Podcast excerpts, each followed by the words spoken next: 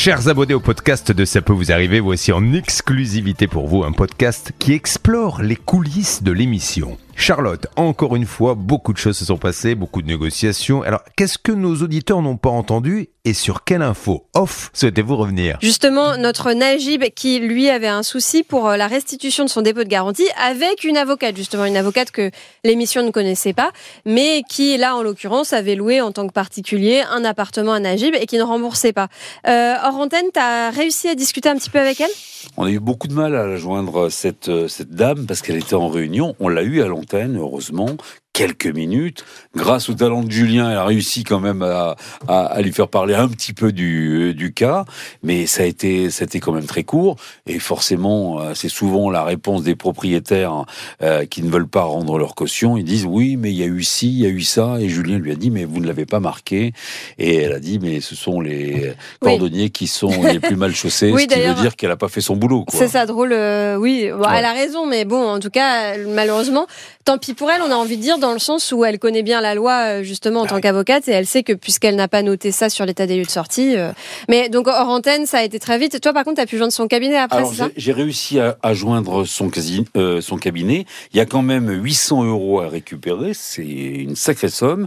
Donc, j'ai demandé, c'est ce qu'elle nous a conseillé, prenez contact avec mon assistante. C'est ce qu'elle nous a dit de faire. Donc, ben, moi, j'ai suivi son conseil, donc j'ai appelé son assistante et j'ai pris rendez-vous, un rendez-vous téléphonique. J'espère qu'elle ne va pas me facturer le rendez-vous. Il est pris pour quand Je renverrai la note à Stan Ah bah oui, parce qu'elle a dû croire en plus que c'était un potentiel client, l'assistante.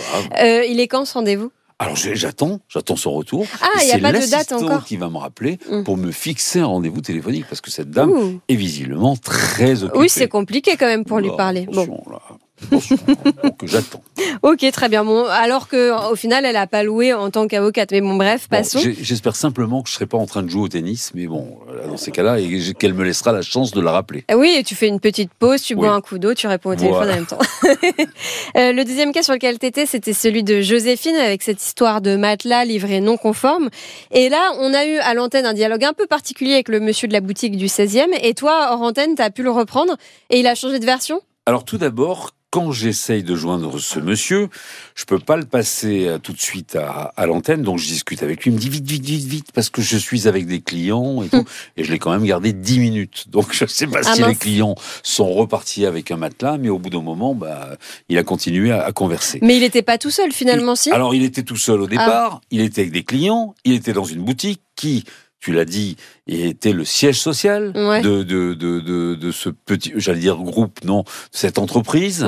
Et, euh, et en fait, au bout d'un moment, euh, il m'a dit ne quittez pas, je vais voir, parce qu'on avait beaucoup insisté pour joindre le président.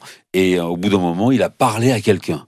Alors, est-ce qu'il a parlé à quelqu'un au téléphone ou dans la boutique, mais il m'a mis en attente. Donc ça, c'est hmm. une première chose. Peut-être que le président a regardé l'émission et, et a rappelé il m'a promis la chose suivante. Un, qu'il allait rappeler notre auditrice, et deux, qu'elle allait être remboursée. Bon, bah, bonne nouvelle. engagée. Je dis, vous avez eu l'aval de votre président? Oui. D'accord. Bon, on n'aura pas le président en ligne, mais au moins, euh, ça reste hein. une bonne nouvelle, ça reste plutôt positif. Et moi, Charlotte, pardon Hervé, je me permets de reprendre la parole parce que je voudrais quand même te féliciter oh. pour ton arnaque du jour ce matin parce que je sais que c'est un sujet qui te tenait euh, beaucoup à cœur et que tu y as passé pas mal de temps. Ça t'a pris combien de temps d'enquêter? On le rappelle, c'était sur ces fameuses primes de l'ANA, ces primes Rénov qui sont détournées et tu as bossé quoi Quasiment un mois sur le sujet, non? Il y a une petite pause estivale, enfin non pas estivale, mais de, vacances entre temps. Hivernale. oui, hivernale, c'est mieux, c'est plus juste. Euh, non, en fait, ça a commencé avec un cas qu'on a fait dans l'émission, je ne sais pas si tu te souviens, il y a quelques semaines, euh, d'un monsieur qui venait pour sa maman, qui nous avait expliqué qu'elle avait été euh, démarchée pour des travaux et surtout en fait qu'il y avait eu un compte Prime Rénov créé euh, à sa place pour elle en son nom alors qu'elle n'en était pas à l'initiative et ça a bloqué en fait le nouveau qu'elle avait avec la nouvelle prime qu'elle devait percevoir. Donc à la base ça c'était un cas tout simple avec l'agence nationale pour l'habitat qui octroie ses primes Rénov.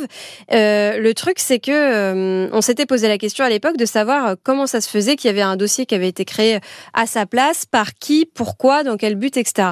Et on, avait des soupçons, on, supposait qu'en fait il y avait eu une entreprise qui l'avait démarché et qui avait créé ce dossier à sa place, peut-être dans le but de percevoir ses aides à sa place. Et par la suite, des dossiers comme celui-là, on en a reçu plein, Charlotte, régulièrement, avec des personnes démarchées et notamment, tu sais, des artisans qui viennent euh, chez des, souvent des personnes âgées, hein, Hervé, et qui leur demandent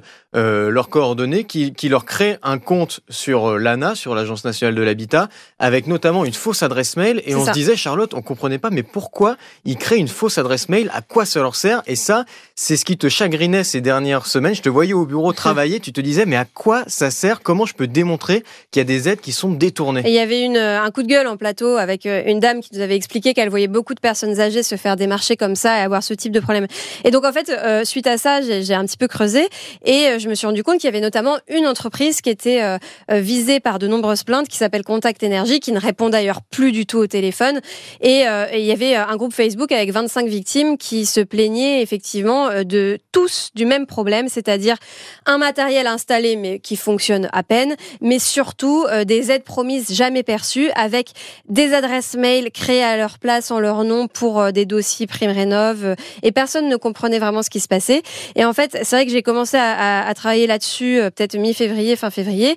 Et puis, et puis j'ai continué, mais en parallèle des autres arnaques du jour, donc un petit peu chaque jour. Et tout s'est un petit peu débloqué entre guillemets et malheureusement au détriment des victimes là ces derniers temps, puisque plusieurs victimes à la suite m'ont annoncé qu'elles avaient eu l'information de l'ANA comme quoi les primes avaient été versées à l'entreprise, donc versées complètement frauduleusement.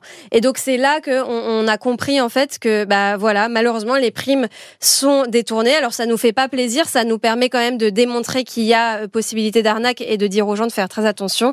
Malheureusement, il y a plusieurs vingt enfin au moins une vingtaine de victimes, mais probablement beaucoup plus que ça parce que tous ceux qui sont pas sur Facebook euh, euh, ne savent pas qu'il y a ce groupe et, en sont probablement aussi victimes. Parce qu'on avait l'intuition en fait, Charlotte avait l'intuition que euh, voilà des gens étaient démarchés, qu'on créait des adresses mail et des comptes en leur nom justement pour qu'ils n'aient plus accès ensuite à leur compte et que ces gens-là qui profitent d'eux puissent piloter comme ils le voulaient leur leur compte et toucher leurs primes. Mais malheureusement, il te manquait, il te manquait juste voilà cette preuve ultime, c'est-à-dire ces témoignages qui te permettait, qui te permettrait de faire ensuite ton arnaque pour dire voilà comment ça se passe et t'as réussi.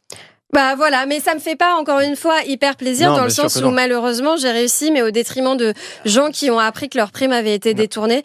Donc on est hyper en colère sur ce sujet, un peu en colère contre l'État aussi, disons-le, parce que ça manque de vérification. Hein. Les primes, elles sont versées euh, frauduleusement. Donc euh, voilà. on espère que l'ANA entendra notre message. Bah, J'espère. En tout cas, Martin Lagarde, euh, je l'ai jamais autant ah sollicité que, que cette année. Mais ce que disait Julien est important. C'est vrai qu'à partir du moment où il y a une prime, eh ben, il y a des spécialistes qui essayent de détourner cette prime. Et ça, ça, il y a de nouveaux arnaqueurs, hein, malheureusement, qui sont spécialisés dans ces primes qui sont détournées, malheureusement. C'est ça. Et c'est vrai que bon, pour euh, apaiser un peu le dialogue et, mettre de l'eau dans mon vin. Je dois dire aussi que les escrocs euh, usent de stratagèmes de plus en plus sophistiqués pour détourner ces aides et que l'État doit mettre des services de vérification bah, hyper poussés euh, pour contrôler ça. Et c'est vrai que c'est pas non plus évident. Donc bon, on, espère en tout cas que, que, que, ça servira à tout le monde euh, de, le savoir maintenant, de faire très attention avec ces démarchages, ces primes, etc. Et Hervé? Tu sais que si, ça, si, elle continue comme ça, à nous faire des enquêtes euh, comme ça, on va la perdre. Hein. Elle va partir euh, sur arnaque, là. Elle va nous faire des arnaques sur M6 en prime time ou des ah, caches investigations avec Élise Lucet. Ah, là, on va pas. Là, attention. Hein. Ou, alors, ou alors, elle va peut-être être recrutée par la gendarmerie nationale. Ah oui, carrément. au service de cybercriminalité qui se trouve du côté de Pontoise et qui est un service. Heureusement, en France, on a ce.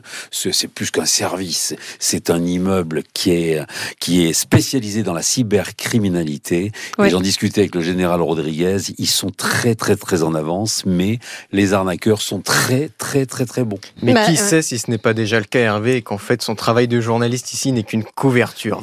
Suis-je un agent double? Vous le saurez euh, très prochainement dans CPVA. J'espère. à bientôt.